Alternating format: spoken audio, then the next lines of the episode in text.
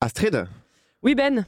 tu sais que dans mon taf, enfin l'autre boulot, hein, pas celui-là qu'on fait actuellement ensemble toi et moi, eh bien, je t'assure, et c'est véridique, c'est même pas pour les besoins de l'écriture, la place de directeur dans le théâtre dans lequel je travaille est libre. Ou de directrice. Combien de personnes sont sur la shortlist, là, comme ça? Deux. Un homme, une femme. Toute l'équipe désire que ce soit la femme. Mais toi-même, tu sais, c'est l'État qui décide. Oui, eh bien, dommage, mais c'est mal barré pour elle. Hein. Paye ton genre, j'ai envie de te dire. Tu savais qu'en 2006, on comptait uniquement 35% des femmes à la tête d'un centre dramatique national? Oui, mais 2006, c'était il y a longtemps. On est en 2023, là, c'est bon. Tu sais, même que le ministère de la Culture lui-même le dit dans sa feuille de route. Attends, là, ici. La feuille de route égalité s'inscrit dans le cadre des priorités fixées au plan interministériel en matière d'égalité de genre. Ministériel, tu as du mal à le dire. Ministériel. Ben, on a beau être en 2023, on n'a toujours pas atteint la parité. Et depuis quand le ministère de la Culture fait des feuilles de route? Ah oui, t'as vu, j'ai découvert ça aussi. Je crois que c'est à cause de Roselyne. Elle arrêtait pas de confondre le ministère avec les plateaux de RTL.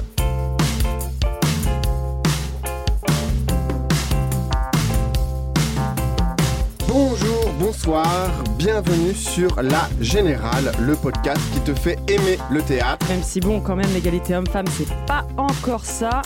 Je m'appelle Benjamin, de la chaîne YouTube et du blog Parlons Théâtre. Et moi, c'est Astrid, comédienne au sein de la compagnie En Finir Avec. Aujourd'hui, dans cet épisode, nous allons parler féminisme et égalité. En effet, le théâtre ne fait pas exception aux, volant- aux violences psychiques et physiques envers les femmes. Et l'on pourrait même dire que le théâtre, par ses modes de production et de représentation, cristallise ses inégalités et ses relations de domination. Alors qu'est-ce qu'on fait? Sommes-nous condamnés, voire forcés à reproduire les mêmes schémas? L'institution théâtrale a-t-elle l'envie et la capacité de se réformer? Et pour répondre à toutes ces questions, nous avons le plaisir de recevoir Reine Pratt. Haute fonctionnaire française, agrégée de lettres et inspectrice générale honoraire de la création, des enseignements artistiques et de l'action culturelle au ministère de la Culture. Elle est l'autrice de deux rapports ministériels entre 2006 et 2009 pour l'égalité homme-femme dans le secteur des arts et de la culture en France. En 2021, elle publie le livre Exploser le plafond, précis de féminisme à l'usage du monde de la culture aux éditions Rue de l'Échiquier. Bonjour Reine Pratt, bienvenue Bonjour. dans la Générale. Bonjour. Bienvenue Alors, est-ce que vous êtes allé au, au théâtre récemment Euh, Quel est le dernier spectacle, par exemple, que- auquel vous avez pu assister? Euh, ouais, tout récemment, je suis allée pas mal au, au spectacle. Je suis même allée jusqu'à Strasbourg pour voir euh, le spectacle actuel euh, Fraternité de la future directrice du Théâtre national de Strasbourg. Ça Mhm. valait la peine quand même, puisque c'est la deuxième fois qu'une femme va diriger le Théâtre national de, de Strasbourg. Est-ce qu'on peut, euh, sur la, di- la direction de- du TNS, c'était Julie Brochen, du coup, la première directrice, Ouais. et là, Stanislas Nordet est remplacé par... Euh, c'est euh, Caroline Guiela Nguyen qui va lui succéder euh, au mois de septembre. Ce qui est, ma foi, une bonne nouvelle dans l'univers euh, du spectacle vivant, parce qu'on est quand même sur une majorité euh, d'hommes à la tête des théâtres qu'on connaît, nationaux. Oui. Donc ça fait plaisir. Et sur cette place euh, des femmes, euh, vous avez travaillé sur euh, cette question, notamment en 2006 et en 2009, lors de la réalisation des deux rapports ministériels pour euh, l'égalité femmes-hommes dans la culture. L'une des premières questions qu'on s'est posées, Astrid et moi, c'est comment est-ce qu'on on produit un rapport? Comment Mhm. est-ce qu'on réalise? Comment est-ce qu'on écrit les rapports de la culture? Alors, sûrement pas tous pareils. Et je pense que les rapports que j'ai écrits à ce moment-là, euh, dont je précise, en fait, c'était pour l'égalité entre les femmes et les hommes dans les arts du spectacle.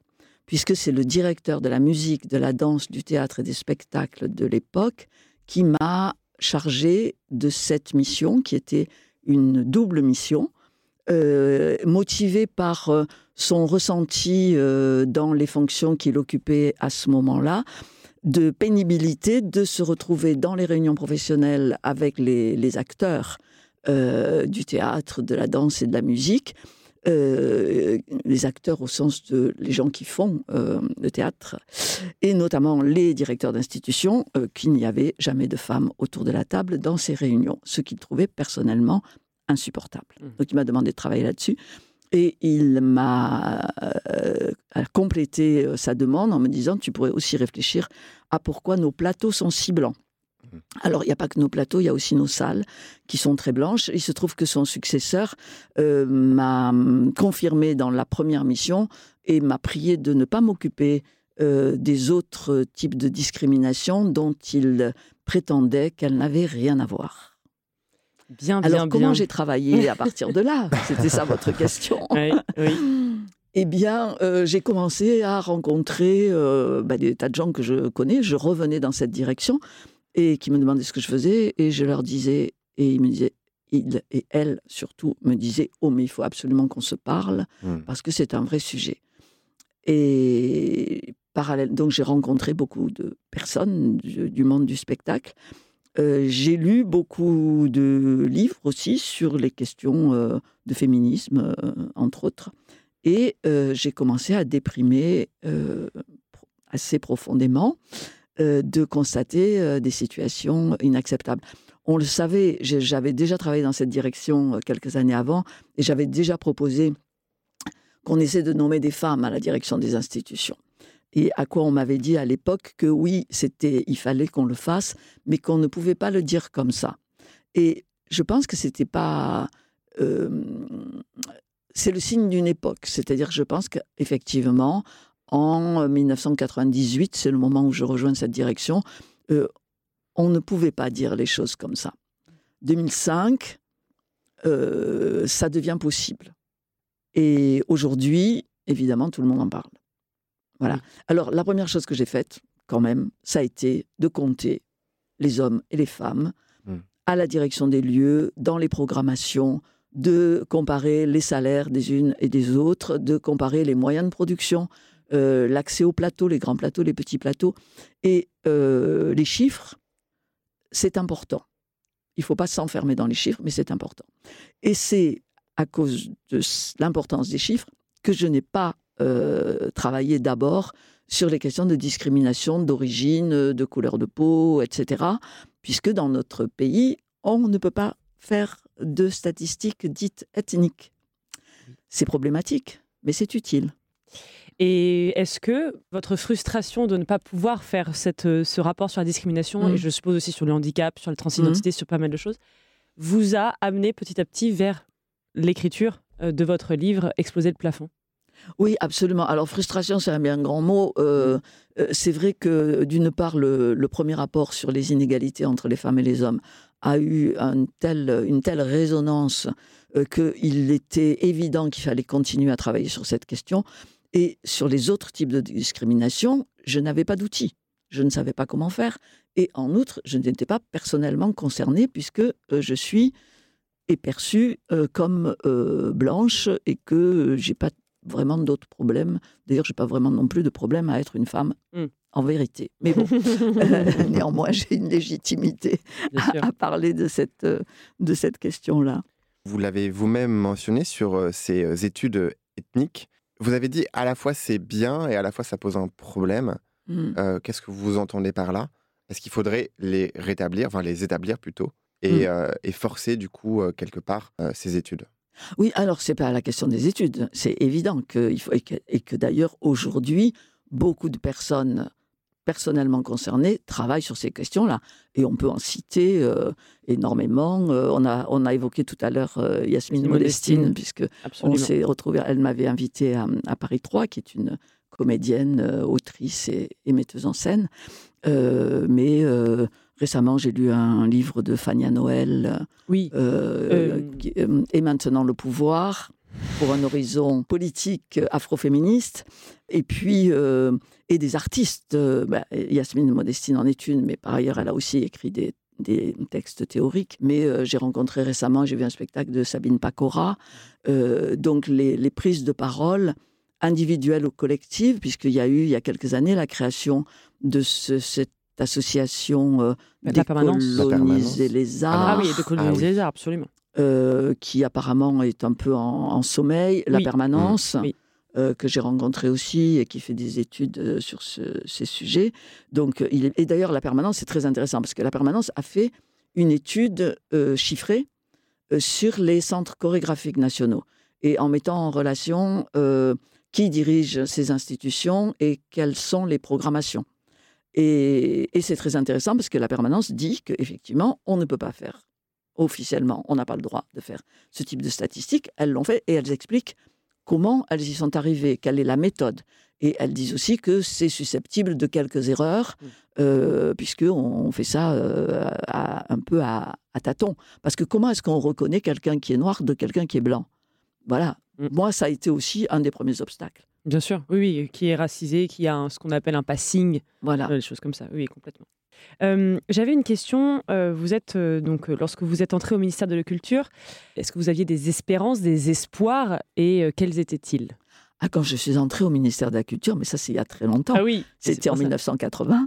Voilà. Donc je suppose déjà c'était pas la même époque, mais en plus. euh, Ah ben, en 1981, moi, j'étais pas très, très engagée dans l'idée de travailler. Bon, je- d'ailleurs, c'est une question qui revient aujourd'hui sur la remise en cause du salariat. Donc, déjà, moi, à l'époque, j'avais pas franchement envie de travailler. Et je suis entrée au ministère de la Culture, euh, un peu par une voie détournée, à un moment où il était, nous pensions, dans la direction qui était la direction du développement culturel, nous pensions que nous allions changer le monde, enfin, ou Mm. au moins l'organisation euh, du monde de la culture. Donc, euh, bien sûr que c'était un espoir. Et d'ailleurs, un certain nombre de choses se sont passées euh, dans ces années-là euh, qui ont été, je crois, extrêmement positives. Maintenant, un certain nombre d'autres choses se sont passées qui ne l'ont pas été. Par exemple, quand Jack Lang arrive au ministère de la Culture, dont on dit toujours tellement de bien, les années Lang, c'était formidable, sauf, par exemple, un certain nombre quand même de, de sujets sur lesquels je suis aujourd'hui très critique, le fait qu'il ait, euh, se soit débarrassé du théâtre amateur, renvoyé au ministère de la Jeunesse et des Sports. Et c'est très intéressant, on a parlé tout à l'heure de Caroline Guélan-Guyenne, elle arrive au Théâtre national de Strasbourg, c'est pas rien, c'est un établissement public d'État. Il y en a seulement cinq en France. Et elle arrive avec l'idée de faire une grande place au théâtre amateur. D'accord, c'est une info Donc, que nous voilà n'avions pas, donc c'est très une intéressant. erreur réparée. Combien? 45 ans plus tard Oui, 42 mais vaut tard que jamais, comme on dit. Comme quoi, il y a une euh, certaine forme d'évolution quelque part, mais c'est une évolution un peu contrastée. C'est ce qu'on a ressenti euh, tous les deux en, en lisant ce livre. Par exemple, euh, certes, des femmes peuvent être nommées à euh, des postes de directrice, mais euh, c'est plutôt une figure d'apparat et elles sont automatiquement remplacées par des hommes. On s'est posé du coup cette question que finalement, bah, aujourd'hui, et même depuis les rapports, rien ne change, rien n'a vraiment changé. Au pire, ça a même régressé. Comment est-ce qu'on peut expliquer cela? Alors, je ne crois pas qu'il y ait des évolutions ou des progrès. Euh, je crois qu'il y a euh, des moments favorables où il se passe des choses positives et puis euh, des moments plus problématiques avec des, euh, des retours en arrière euh, éventuellement. Là où aujourd'hui euh, la situation est meilleure qu'en 2005, sur lesquels portaient les premiers chiffres que j'ai sortis, en 2005, à la tête des centres dramatiques nationaux, il y avait 8% de directrices. C'est-à-dire qu'il n'y en avait jamais eu plus que 3 sur les 38 centres dramatiques nationaux. Aujourd'hui, on est autour de 42%. Mais on recommence à remplacer des directrices par des directeurs, comme ça a été le cas à Marseille. Donc on voit bien qu'on peut euh, régresser. Dans le domaine des centres chorégraphiques nationaux, c'était le- l'endroit où il y avait le plus euh, de femmes. 42% de directrices de centres chorégraphiques nationaux en 2005. Trois ans plus tard, enfin en 2009 ou 2008, 2009, il n'y en avait plus que 38%, euh, et puis rapidement 32%. Et en décembre 2021, j'ai été invitée par l'Association des centres chorégraphiques nationaux qui s'inquiétait euh, de voir disparaître les directrices. Il n'y en avait plus que 15%. Donc on voit bien qu'on peut d'une part avancer, d'autre part euh, reculer. Le, ce qui me paraît une situation favorable aujourd'hui, c'est que les femmes, les personnes racisées, les personnes en situation de handicap, les personnes victimes de grossophobie prennent la parole. C'est pas la libération de la parole, elles prennent la parole. Ils ces sont très vite Voilà. malheureusement. Mais Et, euh, et ça, je pense que c'est extrêmement important et que c'est le seul moyen pour que des choses changent. Mais il faut prendre la parole, il ne faut pas la lâcher et, euh, et il faut commencer à détecter euh, quelles sont les résistances, les oppositions, qu'elles soient rusées ou violentes. Je pense que vous avez vu la nouvelle nomination de l'Académie des Césars. Je ne sais pas si vous l'avez vue, mais elle est sortie hier. pas vu. Eh bien, à la réalisation, il n'y a que des hommes. Eh ben voilà. Voilà, en costume, il y a quelques femmes. Ouais. Euh, voilà, et je n'ai, euh, on, peut vous retrouver ça, mais voilà, c'est assez euh, criant mmh. d'une vérité qui n'avance pas. Est-ce que pour vous, ça vous paraît logique, attendu, ou est-ce que il y a un aspect fataliste au bout d'un moment, à force de travailler dessus, de savoir qu'en fait les choses ont du mal à avancer est-ce qu'on perd espoir au bout d'un moment ou pas Est-ce qu'on est déprimé Est-ce qu'on est déprimé ah, Je disais, j'ai beaucoup déprimé au début. Au début, quand j'ai commencé à travailler sur ces questions, je ne suis plus déprimée du tout. Enragée, euh, Parce que je, bah, depuis que ce livre est sorti, euh, dont je, je, n'ai pas dit tout à l'heure, mais qu'effectivement, le livre ne porte pas que sur les questions d'inégalité entre les, les, femmes et les hommes, mais euh, sur toutes les discriminations. Et pour le coup, dans tous les domaines des arts et de la culture. Mais je précise, moi, je ne travaille que sur la culture euh, qui relève du ministère de la Culture, c'est-à-dire euh, des arts et, d'État. Hein? Parce qu'il faut quand même mmh. être clair, ça ne se fait pas tout seul. Euh, le monde de la culture est un, est un monde qui est subventionné par l'État et les collectivités territoriales. Donc, ce sont des choix politiques, même s'ils sont agis aussi en concertation avec la profession. Mais euh, on nous parle beaucoup, on y reviendra sans doute, de la liberté de création et de programmation. On est quand même dans un cadre euh, subventionné, avec des orientations. Donc euh, on n'est pas dans la liberté comme ça totale. Ou dans une culture commerciale aussi. On pourrait bah opposer culture d'État à culture commerciale. Absolument. Et, et moi, là-dessus, je ne travaille pas. je citerai un livre très utile de Jennifer Padjemi féminisme au pluriel et pop culture, qui parle justement des cultures populaires, euh, qui sont euh, les variétés, euh, les séries. et là, on n'est plus dans la culture d'État. Et moi, je travaille pas du tout sur ces, mmh. sur ces questions-là. J'aimerais citer une phrase d'exploser le plafond, précis de féminisme mmh. à l'usage du monde de la culture, une phrase qui, qui m'a fait sourire. Et vous dites, l'art chorégraphique est resté longtemps le parent pauvre au sein de la puissante direction de la musique au ministère de la Culture. Cela explique sans doute que les femmes aient pu alors s'y imposer mieux qu'ailleurs. Est-ce que vous sous-entendez par cette phrase que quelque part euh, l'action de l'État euh, presque serait néfaste pour euh, supprimer les inégalités hommes-femmes?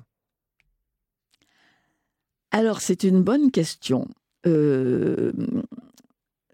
c'est j'avais noté en, 2005, je m'étais rendu compte qu'il y avait plus de femmes qui dirigeaient des théâtres privés, enfin en tout cas avant que le ministère de la Culture se constitue euh, par la sortie de la direction des beaux-arts euh, du ministère de l'Éducation nationale et, se mette à financer.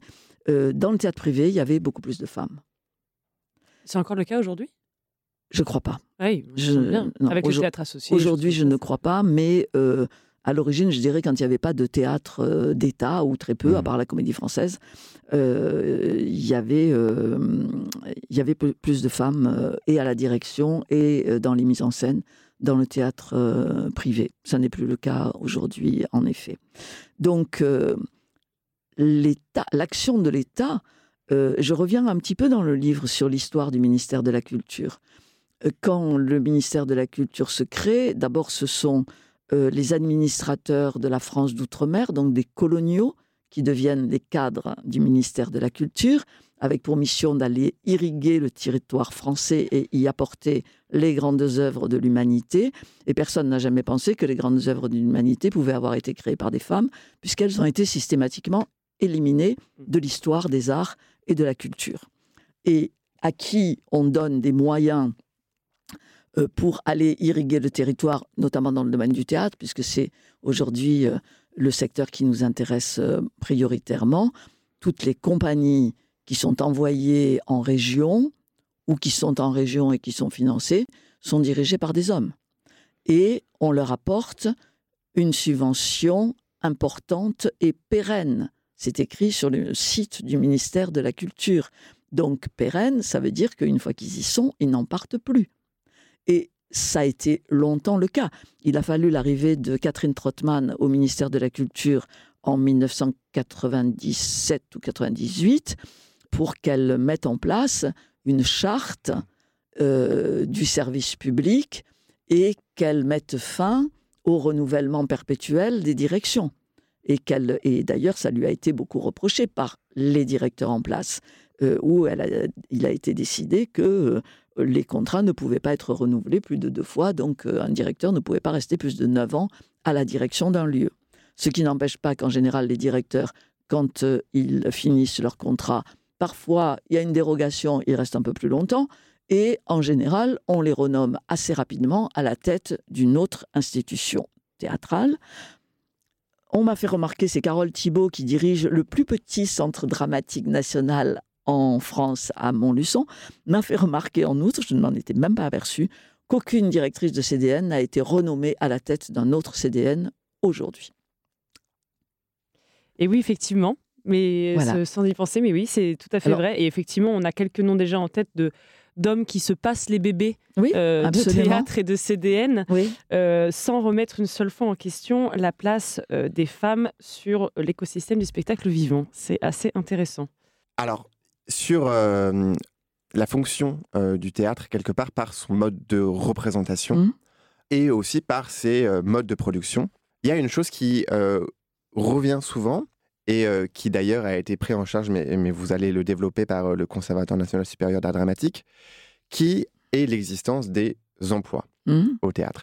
On peut peut-être préciser, Astrid, ce qu'est un emploi au théâtre? Alors, un emploi, en vulgarisant, c'est ce vers quoi vous serez orienté par beaucoup de critères. Par exemple, il y a la servante, ça vient notamment de la comédie dell'arte, mais on a notamment la servante, la jeune première, le jeune premier, tous ces emplois-là euh, qui sont en tout cas auparavant, et je pense que c'est encore le cas malgré tout ce qu'on peut dire, euh, favoriser au niveau du physique, puis euh, du statut social aussi. Mhm.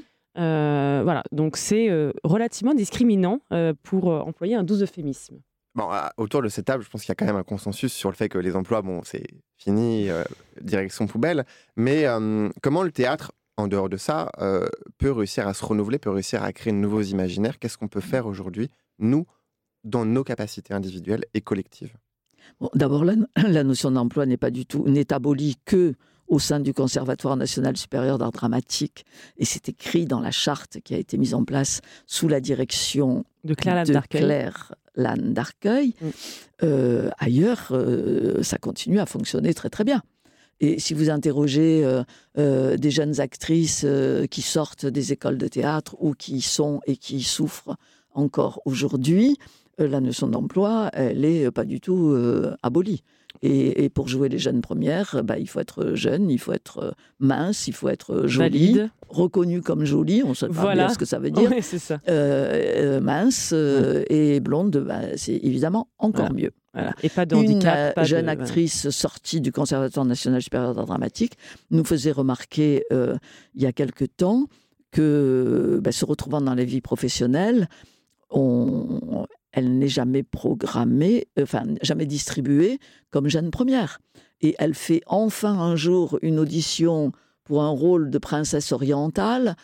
Elle est d'origine marocaine, elle est très blanche, elle a des cheveux noirs, très longs et très bouclés. Elle pourrait ressembler à un Botticelli, mais elle est brune, avec sa peau blanche et elle passe une audition euh, euh, sur un rôle de princesse orientale et elle se dit bon cette fois ça va le faire.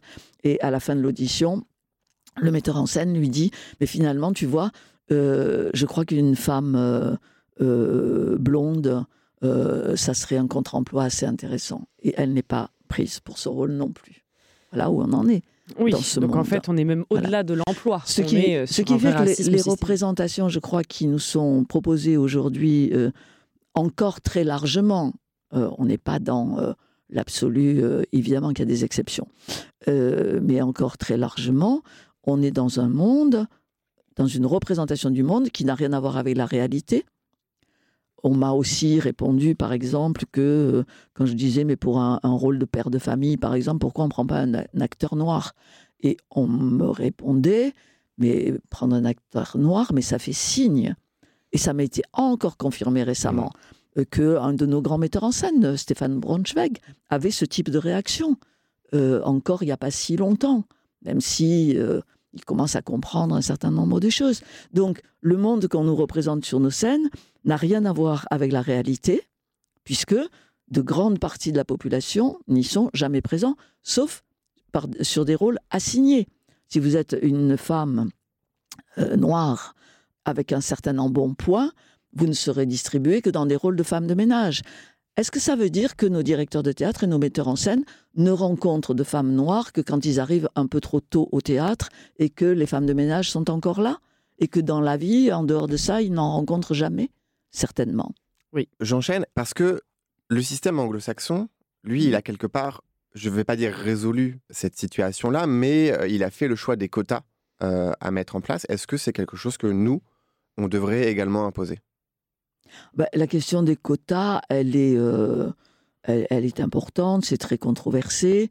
Euh, moi, je dirais qu'on est obligé d'utiliser des quotas simplement parce qu'on est incapable de faire les choses euh, beaucoup plus simplement en regardant la vérité en face et les, talents et les capacités et les imaginaires autres que les imaginaires racornis dont on voit les productions sur nos scènes. Donc on est obligé de passer par des quotas. Euh, maintenant, euh, les quotas, c'est aussi problématique. Euh, il faut savoir comment on les, utilise. vous parliez des présélections. Le ministère de la Culture, aujourd'hui, dit qu'il faut que les présélections soient paritaires. Alors déjà, quand on a cinq personnes retenues en présélection et qu'il y a trois hommes et deux femmes, on n'est pas paritaire. Une représentante de HF, cette association, euh, qui euh, travaille pour l'égalité entre les femmes et les hommes du Nord-Pas-de-Calais me disait bah, euh, s'il n'y a qu'une candidate, il suffit de ne retenir qu'un candidat, ce qui ne se fait absolument jamais. Et qu'on ne vienne pas me dire qu'on recruterait ou qu'on programmerait des femmes parce qu'elles sont des femmes, même si elles n'ont pas de talent puisqu'on programme et on recrute des hommes parce qu'ils sont des hommes. C'est exactement le, revers, à ce, notamment au quota, mais euh, comme on a pu le voir dans les commentaires tout bêtes Instagram depuis hier la nomination de César, hmm. c'est euh, des commentaires disant oui, mais en même temps, sortez-moi un seul film en 2022 alors qu'il y en a pléthore. Là, en tête, je n'ai que Cinq Diables et, et, euh, et Saint-Omer, mais il y a des films euh, et même dans le théâtre, Rebecca Chaillon, des choses comme ça. Je veux dire, ce sont mmh. Mmh. des, énormes pointures. Mmh. Euh, et il y a quand même encore des gens euh, qui nous sortent qu'il n'y a pas de réalisation ou de, de metteuse en scène ou d'autrice de qualité. ce qu'ils entendent par la qualité. Bien sûr. Et, et, je trouve ça assez révoltant de, de, sous prétexte de ne pas avoir la connaissance de ces femmes-là, alors estimer qu'il n'y a pas assez de talent pour qu'elles soient érigées au rang d'eux et que les quotas serviraient à, une espèce d'imaginaire de euh, on ferait entrer les femmes malgré leur non-talent. Quoi. C'est assez. Euh, Absolument. Je, je, citerai, euh, pour répondre très rapidement à cette question, mm. un ouvrage, enfin une revue, le numéro 65 de la revue Agone, qui porte sur les, les, enseignements supérieurs des arts en France. Donc c'est une série d'études. Il y en a une sur l'école nationale supérieure des beaux-arts de Paris. Il y en a une sur l'école du théâtre national de Strasbourg. Euh, il y en a une sur l'école du ballet de l'opéra. Et le titre générique de ce dossier, c'est Sous le talent, la classe, le genre, la race. Et l'un des auteurs, auteur, pas autrice, mmh. Euh, je crois que c'est celui qui écrit sur le ballet de l'opéra euh, de Paris, dit le talent est un système de légitimation des inégalités. C'est-à-dire qu'un directeur de théâtre va programmer des metteurs en scène de théâtre qui leur ressemblent. Exactement, c'est ce qu'on avait noté, que le choix de la, ne serait-ce que le choix de la programmation est une antichambre de l'entre-soi. Et qu'il faut aussi euh, sortir du culte de la figure euh, du créateur euh, suprême, presque divin, qui mm. impose, alors que toute œuvre est collective. Absolument. Et que séparer l'art de l'artisanat, euh, mmh c'est aussi, et d'ailleurs vous le dites, vous le précisez dans Exposer le plafond, que c'est aussi un peu très européen finalement. Par exemple au Japon, ils ne le font pas du tout. Mmh absolument. Mmh. Oui, oui, c'est une spécialité occidentale que de distinguer l'artiste de l'artisan. Il y avait d'ailleurs eu au, musée du Louvre, dans une petite salle, euh, une exposition assez intéressante dont vous pouvez au moins retrouver le catalogue, qui s'intitulait La figure de l'artiste et qui euh, explique comment l'artiste a été inventé par euh, le fait que dans ses ateliers, euh, parce que les arts plastiques aussi, enfin la peinture est aussi, sont aussi des arts collectifs produits dans des ateliers.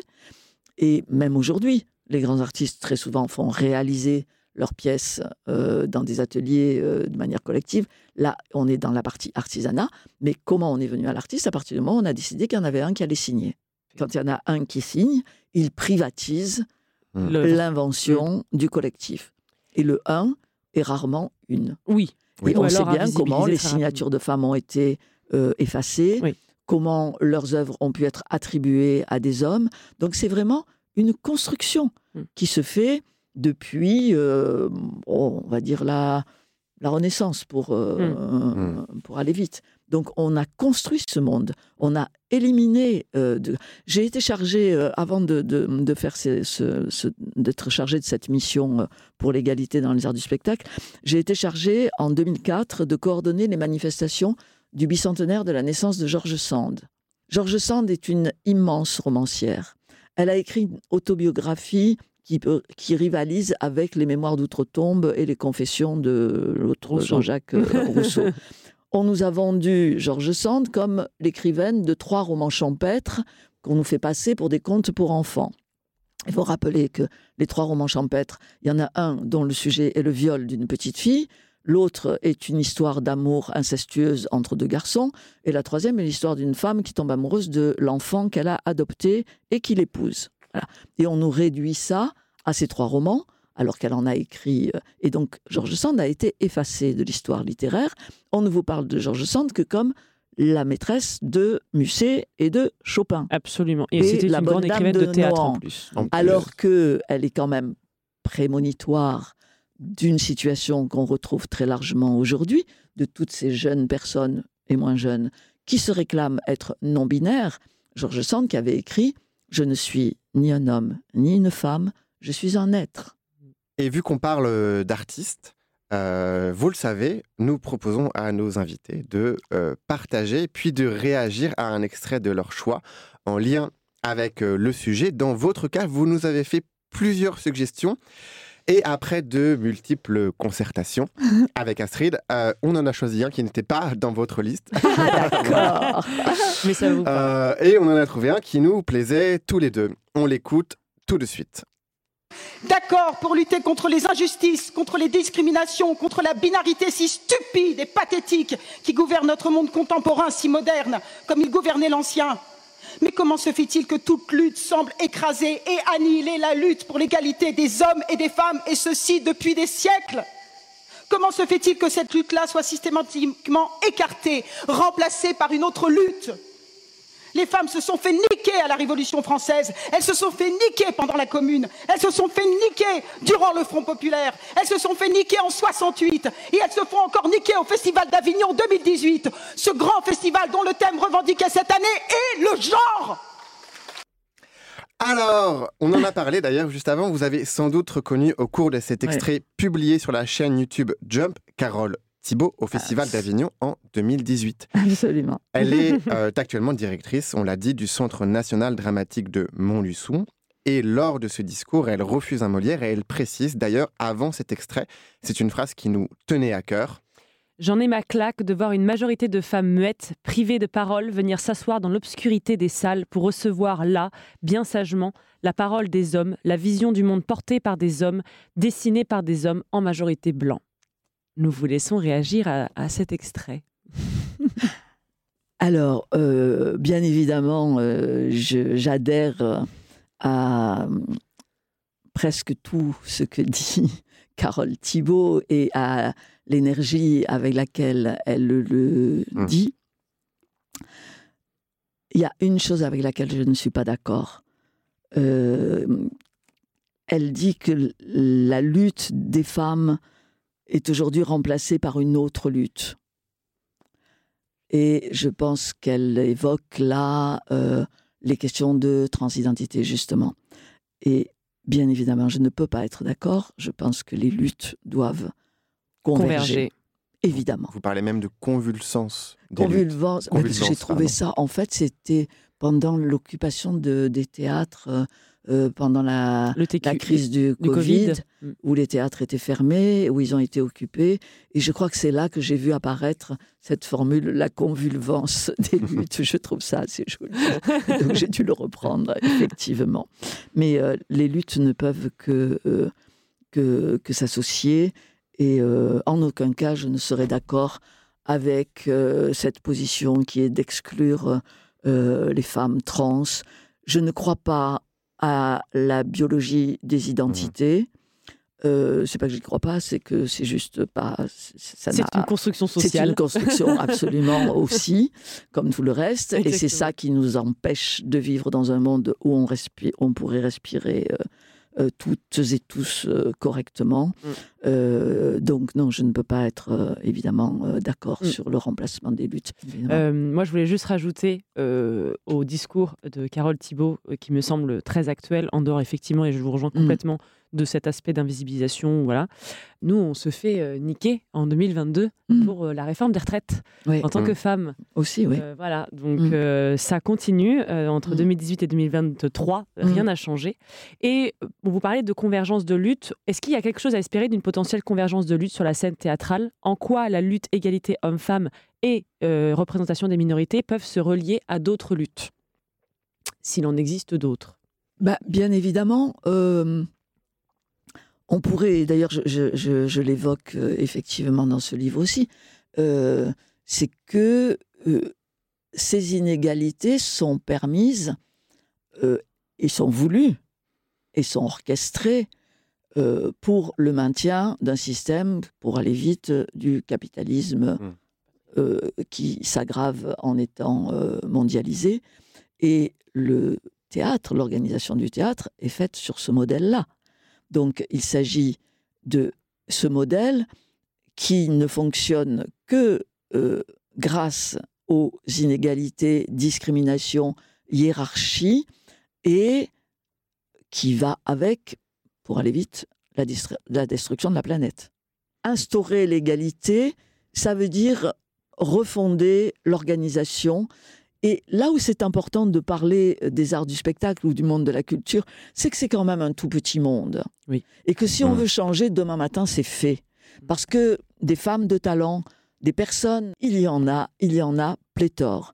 Euh, des femmes et des femmes racisées et euh, des femmes en surpoids et des bon, toutes ces personnes discriminées, les nommer à des directions. Demain matin, c'est possible. Ne plus nommer d'hommes blancs valides demain matin, c'est possible. Les talents existent. Ne plus programmer que des femmes le temps qu'on fabrique une parité. On connaît cette situation depuis 2006. J'ai suggéré que en 2021, euh, on instaure la parité pour les 15 ans qui suivent. C'est-à-dire qu'on sur, sur une période de 30 ans. Donc on ne programme plus que des femmes jusque 15 ans plus tard. Et sur 30 ans, et là, on aura oublié. Tout se fera très naturellement, si j'ose dire. Mais c'est très utopique puisque les personnes en place euh, veulent absolument y Mais- rester et elles Et font tout. mais hein. absolument, absolument. Donc, euh, Et c'est le un peu ministère de la Culture s'emploie à les maintenir Ah, en mais place. Complètement, absolument, absolument. Par ailleurs, c'est aussi quelque chose qui euh, revient dans, dans le livre. Et vous dites qu'il ne faut pas avoir peur de la violence aussi, euh, quelque part, qu'il faut la légitimer et, et qu'il faut aller au front presque pour lutter contre ces inégalités-là. Et, et vous-même, vous pouvez le dire en un sens quand vous dites que vous vous êtes radicalisé Mm. euh, depuis l'écriture de, de ces rapports. Oui, alors on, peut. Alors le fait d'être. Oui, je- j'ai dit, j'ai écrit, je me suis radicalisé. La radicalisation euh, n'implique pas la violence. Soyons Oui, clairs. soyez Ce sont deux choses très différentes. Quand je dis que je me suis radicalisé, c'est que je vais plus loin dans l'analyse de ces phénomènes et que je crois qu'il faut aller euh, les étudier euh, jusqu'à ou à partir de la racine. Comment ça se fabrique? Quand je dis les inégalités, ce sont, c'est un outil euh, du capitalisme et donc du, du rendement du travail de plusieurs au bénéfice de quelques-uns. Ça va au-delà de ce que j'écrivais dans mes rapports, où j'imaginais encore à l'époque qu'on pouvait commencer par établir l'égalité. Je crois aujourd'hui que c'est l'organisation capitaliste qu'il faut défaire. Mm. Et dans le monde du spectacle et des arts, on peut le faire. Ah, parce que c'est un tout petit monde. Donc ça, c'est une première chose sur la question de la radicalisation. J'ai employé ce mot aussi parce que je crois qu'il importe de libérer la langue française mm. et de récupérer des mots qui nous sont interdits. Radicaliser, aujourd'hui, vous savez très bien ce que ça veut dire, enfin, comment on l'emploie. Donc je pense qu'il faut se réapproprier euh, les mots qui nous sont interdits ou qui sont utilisés de manière euh, étroite. La question de la violence, c'est autre chose. Je ne suis pas favorable à la violence. Je dis qu'à un moment, si on continue à exercer les discriminations, à euh, fabriquer une politique de l'inégalité, il va peut-être finir par y avoir des réactions violentes. Bah, et face à une violence d'État, compréhensible. Euh, face à une violence d'État, forcément, on a, on a envie de répondre par cette violence-là. Et voilà. Et comment vous dites que c'est possible en lendemain, etc. Mais je suis comédienne, donc mmh. forcément, ça m'importe ces choses-là. Et euh, aujourd'hui, j'ai une metteuse en scène. Et du coup, on, galère parce qu'on est deux femmes et mmh. que rien que pour des réunions, pour les subventions, on ne nous accorde pas le crédit qu'on apporterait à un homme. Donc, comment finalement faire cette euh, révolution théâtrale dans un monde qui n'est absolument pas prêt à la faire, en fait? Alors, il faut trouver des alliés. Et euh, dans le domaine du théâtre, on a aujourd'hui la chance, je ne sais pas par quel mystère, mais un certain nombre de femmes ont été nommées à la direction de centre dramatique et qui ont des positions extrêmement fortes et claires sur ces questions-là. Et qui programment, je donnerai un exemple, euh, l'année dernière, euh, un article du Monde faisait remarquer que la programmation du festival Théâtre en mai à Dijon, qui est un festival euh, organisé par le Centre dramatique euh, national de Dijon, dirigé aujourd'hui par Maëlle Poésie, la programmation était euh, très majoritairement féminine. Beaucoup de metteuses en scène, beaucoup d'autrices. Alors là, on l'a remarqué. Je n'ai jamais lu dans le monde qu'on on remarque qu'une programmation est essentiellement masculine parce que c'est la règle. Alors le jour où on commencera à dire ah tiens c'est quand même une programmation extrêmement masculine. Ça commencera à aller bien. Bon, bref, tout ça pour dire que Maëlle Poésie fait partie des gens qui sont engagés euh, sur ces questions-là, mais on pourrait citer euh, Aurélie Van Dendal à Limoges, euh, Gilles Deliquet à Saint-Denis. On a aujourd'hui un certain nombre de directrices et sans doute de chargées de programmation, de directrices de scène nationale aussi. Il y a la, la directrice de la SMAC, la NEF à Angoulême, qui est aussi très engagée sur ces questions-là. Donc il y a aujourd'hui un certain nombre de femmes, il faut les repérer, il faut aller les voir. Euh, alors évidemment euh, que euh, ça retombe sur leurs épaules une charge quand même assez lourde. Elles peuvent pas non plus voir tout le monde et soutenir tout le monde. mais il y a en Belgique un certain, il y a un festival qui s'appelle Voix de femmes à Liège. Il y a un festival à Mons, les guerrières. Voilà, il y a un certain nombre de femmes sur qui aujourd'hui on peut s'appuyer. Moi, j'ai une, dernière question que je voulais poser aussi en, qualité d'homme, puisque hum, à la lecture de cet ouvrage, euh, j'avoue que ma première réaction a été Ah, c'est chouette, je vais avoir une liste d'outils un mmh. peu pour me déconstruire. Et en fait, vous-même, vous dites que ce n'est pas un livre qui propose un catalogue de solutions, mais plutôt une invitation à penser, à déplacer le regard.